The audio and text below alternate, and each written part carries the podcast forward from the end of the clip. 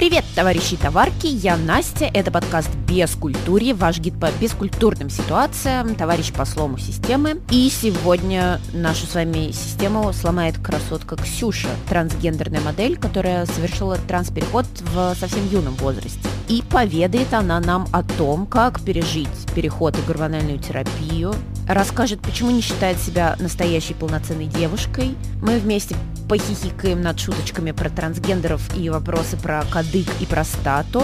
Ну, а еще Ксюша расскажет о своих любовных похождениях, например, про свое худшее свидание с облизыванием ног. Кстати, об отношениях. О них очень круто рассказывает не только Ксюша, но и замечательная парочка Егор Егоров и небезызвестная Кристина Вазовски. Та самая, которая создала подкаст «Это провал». Но этот подкаст вы наверняка и без меня знаете, а я хочу порекомендовать другой подкаст. Еще раз, Кристины и Егора Егорова называется «К тебе или ко мне». Чуваки ведут э, дискуссии про секс, про расставание, про бывших и нынешних, измены. В общем, это такой современный путеводитель по отношениям и часто с бескультурной изюминкой, как я люблю. Ну, типа там про секс с друзьями, про секстинг, про всякие стрёмные подарки от любовников. В общем, к тебе или ко мне очень любопытный гид э, с разными точками зрения на современные любовные и не очень любовные связи. Ну, а мы возвращаемся к бескультурью и к трансгендерной модели Ксюши. Ахтунг, в выпуске довольно много мата и не то чтобы прям шикарное качество записи, потому что записывал я подкаст прямо перед своим отпуском, первым за два года. Этот отпуск меня, кстати, чуть не убил, расскажу в конце выпуска. Ну и подошла к этой записи как долбоеб. Вот и я начала ругаться. Yes. А расскажи, пожалуйста, а как ты себя позиционируешь а, с точки зрения гендера сексуальности? А, с точки зрения сексуальности я считаю себя э, гетеросексуальной, а с точки гендера думаю, что женский гендер. Давай мы немного поговорим о том, как вообще э, ты поняла, что твой, э, ну скажем так, врожденный гендер э, не соответствует э, реальному. Да, это ощущение вообще было всегда по жизни просто лет в 14-13 я поняла, что, возможно, дело не в ориентации, а в моих ощущениях самой себя. Начала эту тему изучать, очень долго ее изучала, читала, и поняла, что у меня вот такая вот штука интересная. Сказала почти сразу об этом маме, мы пошли там к психологам, и утвердили всю эту тему со мной. И вот как-то так вот, ну, это, в принципе, просто ощущалось, просто я не понимала, что это за ощущение. Ну, то есть мама нормально, да, все это приняла? Ну, не сразу, но постепенно, да. Угу. А остальные родственники? Ну, папа тоже не сразу это принял. Сейчас, в принципе, все хорошо, и родственники тоже хорошо. Там по папиной линии сложности, а так в целом все ок. А вот как насчет похода к психологам? Мне на самом деле очень сложно представить, ну, учитывая, что я тоже ходила часто по психиатрам и по психологам, они все такие довольно суровые ребята. Как они реагировали на это? Бесплатные психологи от государства, они как-то 50 на 50, то есть кто-то понимает, кто-то не понимает. А когда мы прощались прям целенаправленно в центр, который такими людьми занимается, там, конечно, все было окей. Вот. И вообще, в принципе, не знаю, почему такой миф ходит, что везде врачи плохие, если нет государства, там все остальное, то все от человека зависит, мне кажется, потому что там в нашем ПНД были хорошие врачи и плохие, то есть как так все 50 на 50. А ты вот говоришь 50 на 50, а что говорили те чуваки, которые, ну, я имею в виду психологи, которые не понимали, что происходит и не готовы были это принять? Ну, они говорили, что это все надумано, что должно, ну, типа такая штука происходит, когда у человека там какой-то набор хромосом определенный, XY, и что я просто ряженый пидорас и все остальное. Я такая, йоу, да, то, что мне нужно сейчас.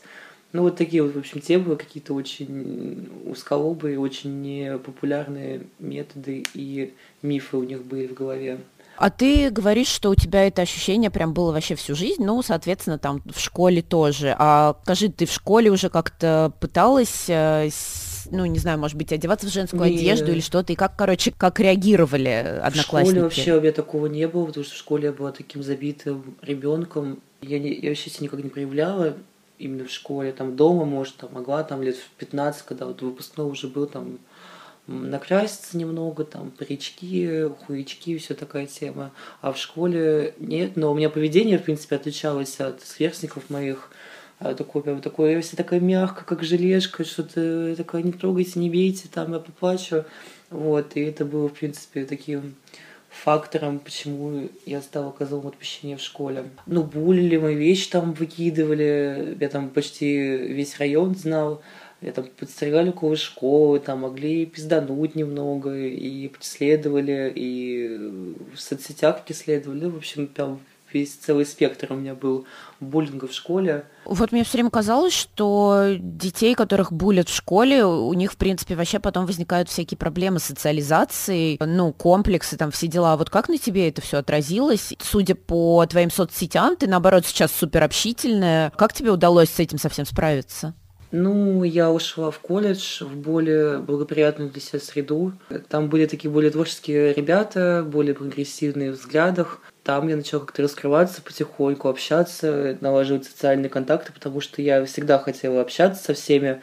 Просто меня в школе гасили, а я всегда такая, давайте пообщаемся, давайте потусим. А никто не хотел, и вот это, видимо, со мной желание осталось, и прошел со мной в колледж, и там я уже наладила социальные связи. Ну и постепенно так интернет и э, тусовки, и так вот все постепенно начало нарастать. А, ну а ты вот сама как чувствуешь э, вот этот буллинг, он тебя закалил, чему-то научил или, или травмировал, может? Ну, 50 на 50, э, то есть я вы, ну, вывела выгоду из этого буллинга, и также есть негативная сторона. Положительная сторона того, что я когда закаливаюсь, что я не реагирую особо на буллинг там, и всю вот эту тему, то есть я знаю, как отвечать человеку, как уйти от негативного разговора. Но негативная сторона этого буллинга та, что э, я не прожила юность, как остальные сверстники, как подростки, которые друзья, общение какое-то, налаживание социальных связей, а у меня вот этого не было, и я вот считаю, что у меня вот этот период выпал из жизни, я его наверстываю до сих пор, мне кажется. Так, давай мы теперь еще поговорим о твоем транспереходе. Расскажи, пожалуйста, а как вообще это в России работает? То есть вот ты идешь, значит, э, к психиатру, к психологу, к кому, и тебе назначают гормональную терапию или как это происходит? Ну, не сразу. Ты сначала идешь к психиатру, очень много с ним общаешься, он там выносит тебе диагноз. С этим диагнозом по достижении 18 лет ты идешь к другому врачу, к эндокринологу, вы подпираете тип лечения, там, ну, гормональная заместительная терапия, и начинаешь принимать гормоны, потом идешь на комиссию по, для смены документов, там тоже очень много с врачами общаешься, тебе выносят справку о том, что типа ты сменил пол, но не менял его. И с этой справкой идешь там по всяким инстанциям, меняешь свои документы все. А что за комиссия по смене документов? Они типа тебя там как-то допрашивают? Ну да, там э, вообще существует три комиссии, насколько я помню, в Москве, в Питере и в Самаре, но самая ходовая комиссия это Питер – там дешево, это проходит быстро, то есть там сначала общаешься с одним врачом, там вот там тестики всякие, он тебя спрашивает про жизнь, про семью, там детство, потом он говорит, типа, либо ты идешь на комиссию, где врачи сидят, там эндокринологи, сексологи, все остальное, либо ты там еще помурежить тебя нужно. А, слушай, а гормоны э, тебе прописывают, ты их за свой счет покупаешь? Да, да, они стоят дешево. Но у нас нет вообще как бы целенаправленных гормонов на смену пола на смену себя. И я принимаю противозачаточные для женщин, потому что там есть эстроген активный. У мужчин, у транс-мужчин, э, у них полегче, потому что у них чистый тестостерон и вспомогательные штуки, то есть прям предназначенные для этого. А направление, например, на операцию какую-то, это тоже надо через комиссию, через вот это все проходить? Надо вот где-то, когда ты, мне же документ, вот эта комиссия, она вторую справку выдает про то, что ты можешь делать операцию. Ну расскажи про гормональную терапию. Мне кажется, что это же, ну, типа стресс для организма. Да, большой, очень большой. Это нужно пережить, иначе ты э, останешься шизофренией какой-нибудь, не знаю. Просто первый год, там полтора, у тебя идет кардинальная перестройка организма. Ну, это как подростковый возраст, это вся тема с взрослением, когда гормоны шалят и все остальное, то же самое, по сути, просто в более взрослом возрасте, скорее всего, очень много перемен во внешности и внутренних, и вот это нужно как-то все осилить и выйти по, по итогу здорового человека с нерасшатанной там психикой и здоровьем, и это мало кому удается. Не знаю почему. Просто у меня, скорее всего, среда была более-менее адекватная и комфортная для меня, где я могла там потусить, побеседовать, излить душу, и вот это как-то легче становилось. Там депрессия, апатия, суицидальная наклонность, смена настроения очень часто, и ты меняешь там свои приоритеты в жизни, мировоззрение в целом, как ты как личность меняешься. Ну, по сути, как второе взросление как мне кажется. Так, ну расскажи, вот параллельно с тем, как ты начала пить гормоны, а что ты еще ты меняла в своей жизни, в своей внешности? Нет, я еще ничего не меняла, только вот гормональная терапия. У тебя, ну, например, и голос, и вот это все, это, в общем, и раньше все было вполне себе женским. А ну нет, это все учится. То есть голос, там нужно тренировать его в течение года, там связки, потому что там тема со связками и с кадыком. Там нужно как-то упражнения делать, дыхательные и на поднятие КДК, не знаю, как назвать, просто там типа кадык нужно поднимать. Вот, и повадки, это тоже насмотренность, учишься всему этому. И, ну, то есть до, до перехода я была бы таким просто э, пидорасиком, который пытается косить под бабу, ну, там это было очень плохо.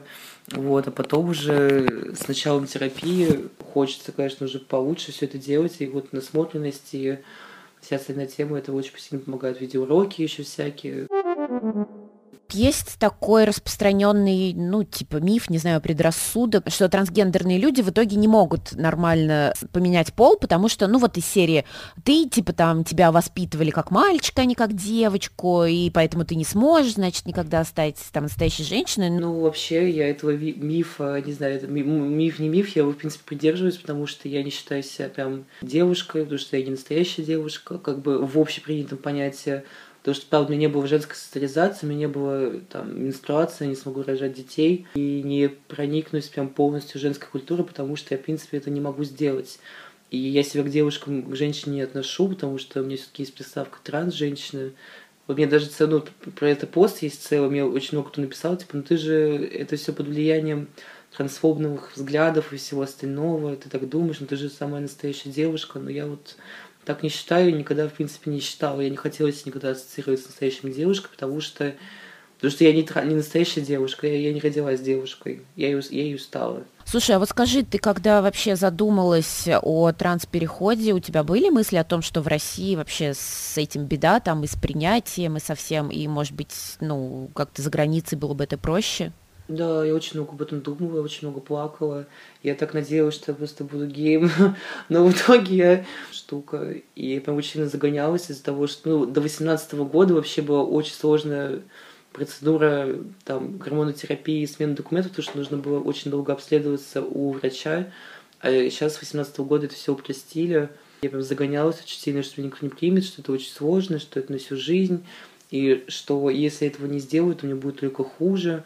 Но потом я так это понимала, что мне это все равно нужно, и что мне с этим жить, и то, что это вот я, и от себя никуда не денусь. А за границей, я не знаю, я особо не изучала вопрос, как за границей это делается, потому что, потому что мне было 16 лет, я жила в России и живу в России. А, ну а вообще тебе приходится с какой-нибудь дискриминацией или там гомофобией сталкиваться? Особо нет, просто тупой вопрос спрашивают и э, смешно шутят и это оцениваю либо там оскорбление, но а так нет, особо нет. Я особо не говорю такие вещи, которые могут спровоцировать человека на то, чтобы что-то мне плохое сказать или что-то мой адрес сделать плохое. Потому что я придержу, ну, я очень такие спокойные взгляды, достаточно умеренные на всю вот эту тему. И поэтому все думают, что я вполне себе адекватный человек, и то, что я там что-то изменила в себе, это только мое дело. От левых людей там вот быдло, гопоты, это, это и шершание я, конечно, получаю, но я просто хорошо отвечаю, и они отстают. А что, например, можно вот ответить на какой-нибудь наезд? Ну, скажут мне там, типа, ты что, пол меняешь? Я говорю, да, они такие, как нормально? Я говорю, ну, нормально, да, мне все нравится. И все, и так просто соглашаться, ну, вообще прикольная методика, соглашаться со всем, со всем что, что тебе говорят, там, типа, да ты же урод. Я говорю, ну да, и чё, и все. И они так отпадают, у них какие-то еще вопросы и, и какие-то мысли, они такие, ну, пизду нахуй, и уходят. Это как с сумасшедшими, знаешь, так говорят. Ну да, они... да, да, просто говоришь, да, да, соглашаешься с ними, и все, и они отстают. Okay.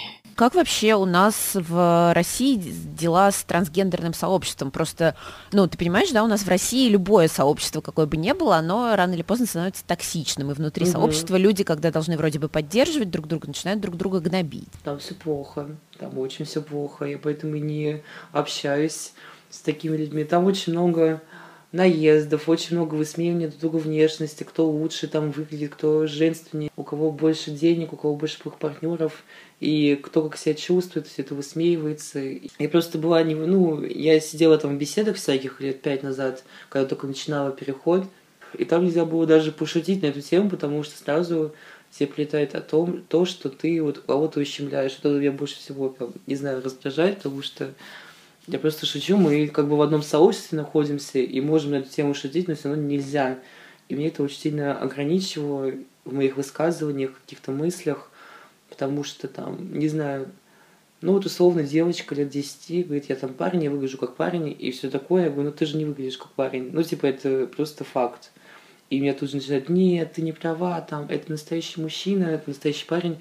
Я просто этого не выкупаю, потому что человеку 10, там, 12 лет, и, может быть, он просто еще в поиске себя находится, а мы так подкрепляем его мысли, не у взрослого человека и личности. Может быть, мы только хуже сделаем человеку. Ну, в общем, леволиберальные, не знаю, как назвать, просто очень такие все зашоренные, какие-то ущемленные прям гипер ущемленные, вот как бы я сказала.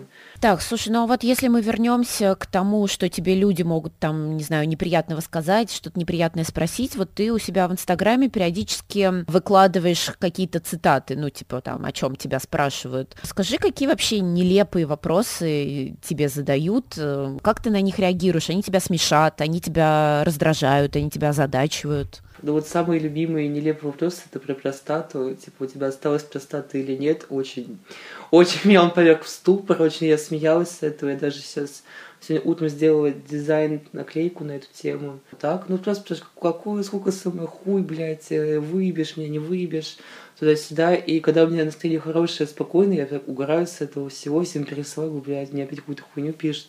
А когда у меня плохое, настроение, и когда этого очень много становится, мне прям очень грустно становится того, что вот меня почему-то позволяют такое себе спрашивать, того, что я там чем-то отличаюсь. То есть я даже спрашиваю, вот вы бы спросили это у обычного там человека, у обычных там людей, ну нет, ну ты же там типа особенная, с приколом, у тебя же, наверное, можно поинтересоваться, что там у тебя в штанишках.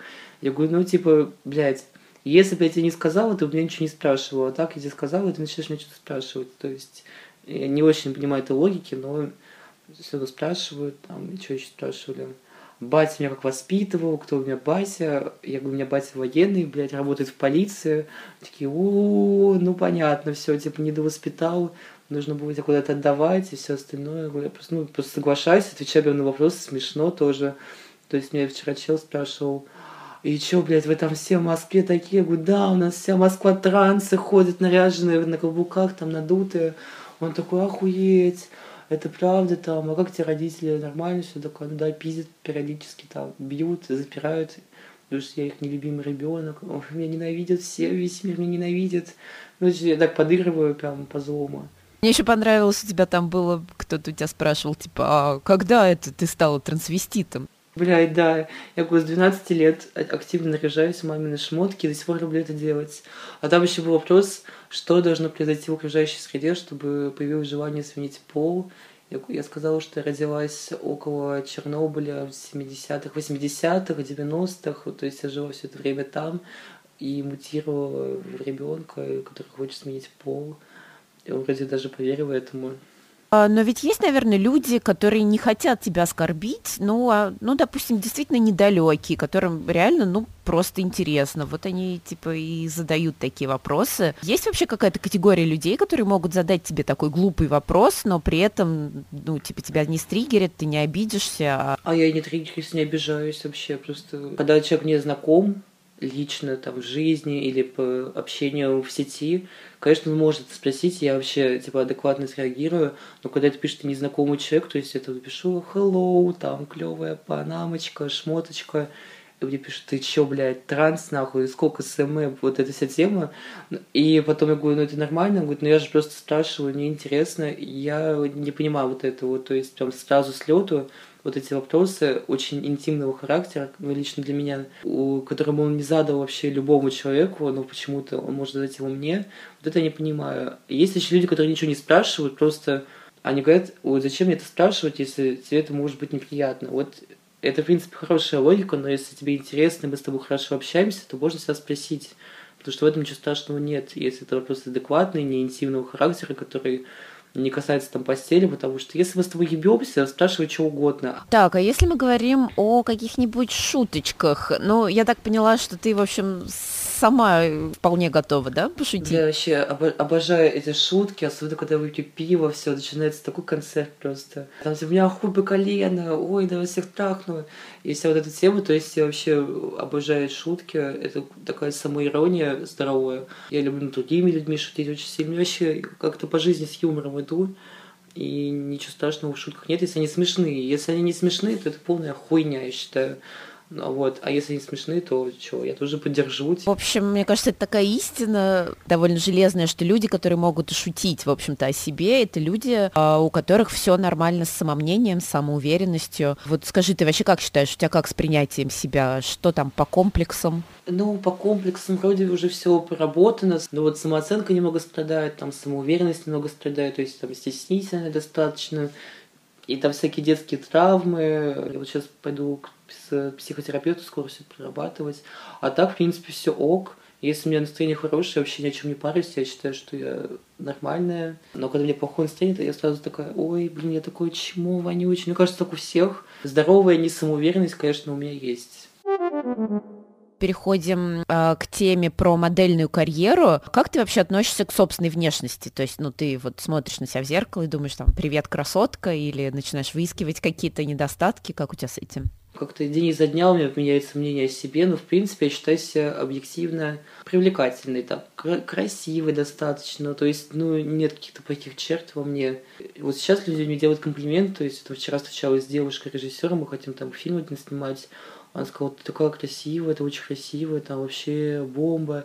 И меня это смутило, потому что я не очень принимаю комплименты сейчас до сих пор, но я как-то стараюсь их сказать спасибо, а не сказать, ой, вы тоже. То есть обраточку кинуть. Я не знаю, вот я на себя смотрю иногда, думаю, блин, вот эта соска вообще нереалка там, почему я еще не замужем и все остальное, а порой думаю, блин, ну я вроде выгляжу обычно достаточно, не знаю, что во мне находит.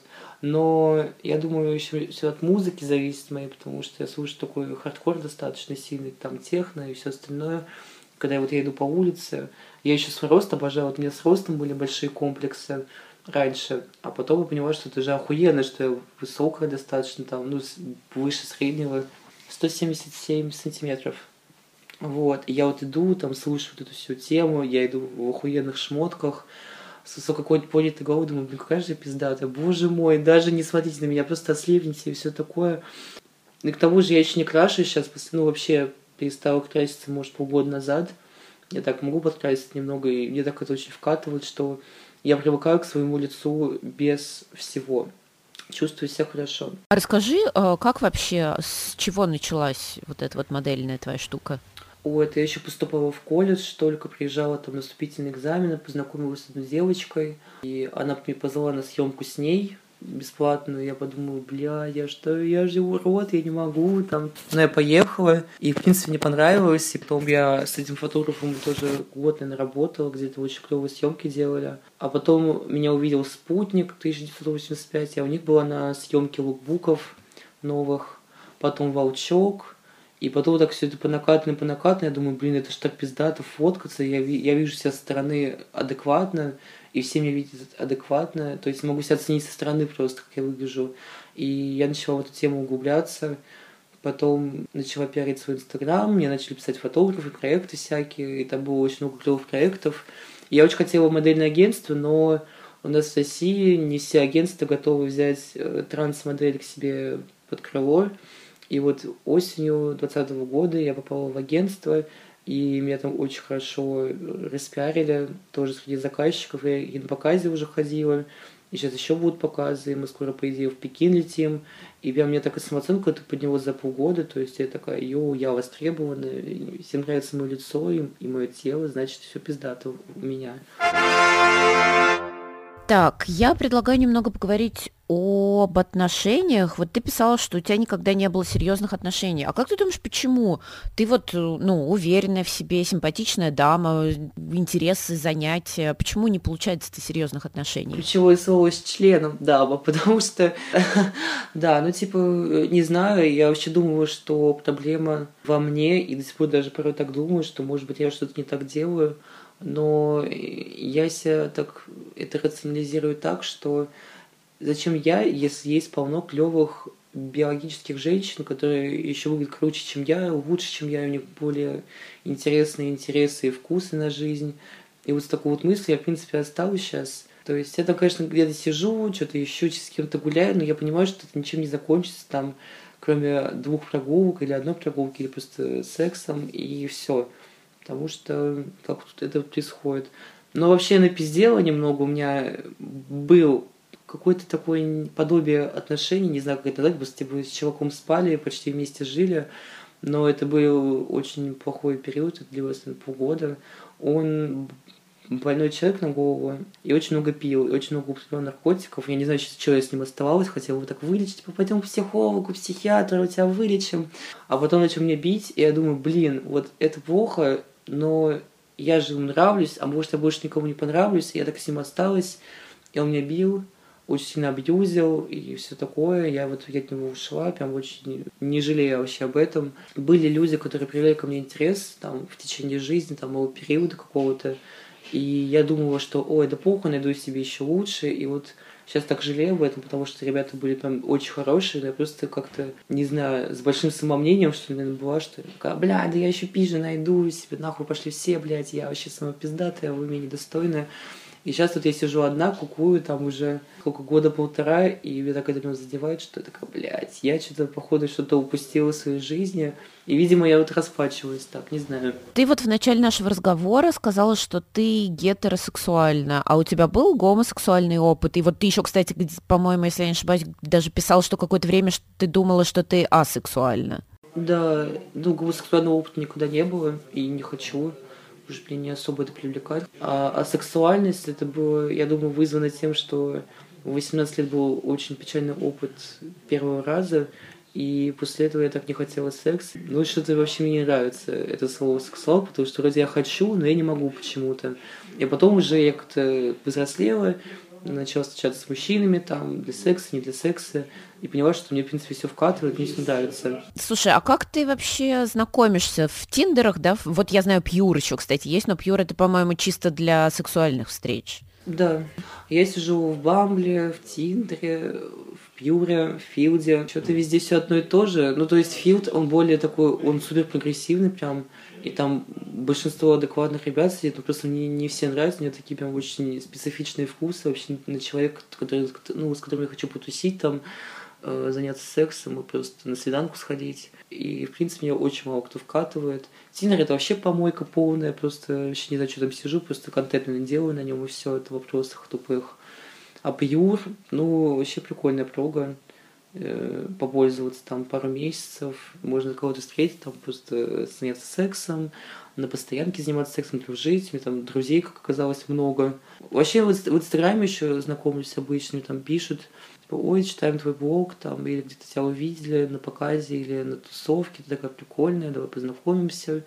Вот, но я не знаю, что они, они, они читают обычно мои посты Инстаграм, я говорю, почитайте посты, они такие, ой, блядь, сука, пиздец, с подвохом, девочка, не надо нам этого. Вот, а кто-то, типа, адекватно реагирует. Ну, то есть, да, я вообще везде где-то знакомлюсь, на улице, в барах, на тусовках. А расскажи о каких-нибудь своих э, самых запоминающихся и в хорошем, и в плохом смысле свиданиях. Есть одно очень кринжовое свидание, ему уже года три, наверное, я до сих пор вспоминаю с, с ржачем. В общем, мне один чел писал очень долго, что он, он хочет меня избить, отпить. Я такая, ну давай, пизда, пиздани меня. Я такой, давай, на, там на Динамо встретимся, тебе на пиже, приеду на тачке. Я такая, давай. Я к нему поехала, не знаю, нахуя. Ну, я тоже знала, что никто не напиздит, потому что это все просто блеф.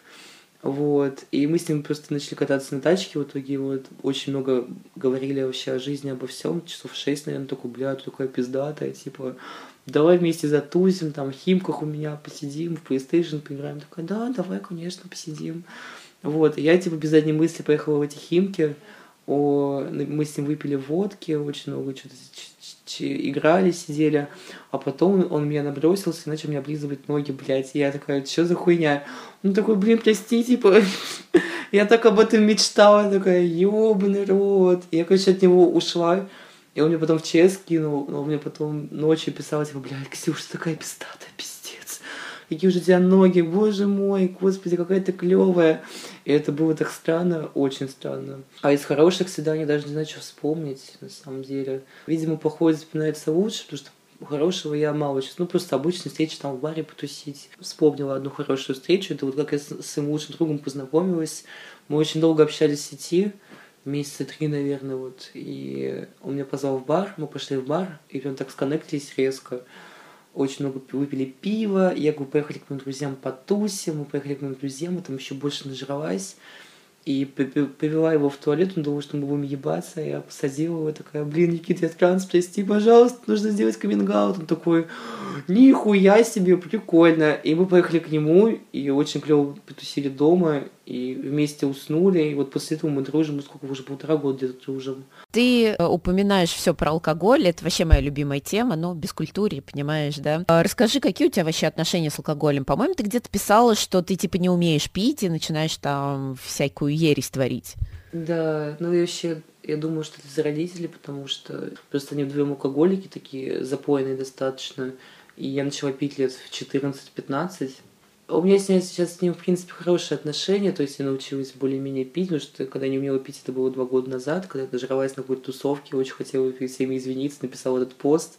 Я, конечно, могу напиться, но я сейчас понимаю свою меру, то есть если я хочу напиться, я пью целенаправленно.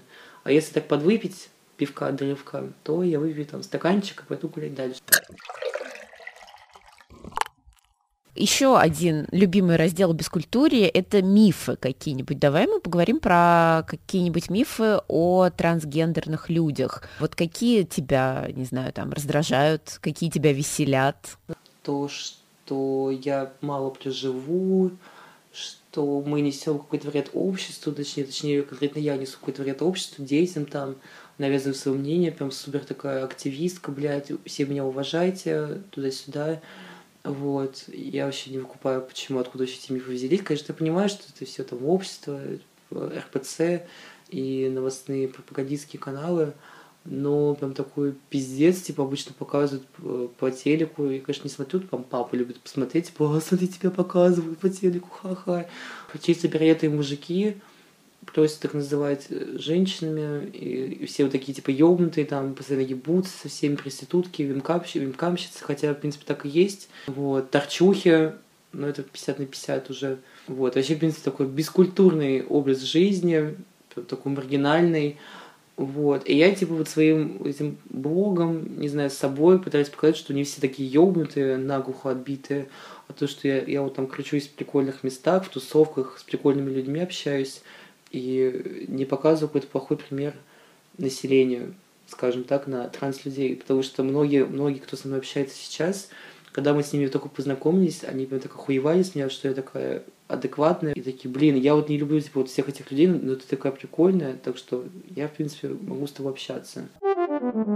Ты как-то писала, по-моему, если не ошибаюсь, э, что ты лежала в Кащенко. А расскажи немного об этом. Я вообще лежала в Кащенко для того, чтобы откосить от армии, потому что я пришла в военкомат сама, и такая, блин, мне нужно что-то сделать. Они такие, блядь, ну, типа, нельзя тебя в армию отправлять, нужно в психушку, чтобы утвердили диагноз. Хотя мне уже было на руках три листка от разных врачей, что у меня поставлен диагноз, но все нужно было для военкомата это сделать. Я лежала в Ткаченко две недели или неделю, я уже не помню. И это было так клево, потому что положили прикольное санаторное отделение в отдельную палату с телефоном, блядь, с телевизором, с холодильником. Мне, в даже понравилось. Я бы даже еще, на самом деле, полежала бы там недельку, чтобы просто отдохнуть.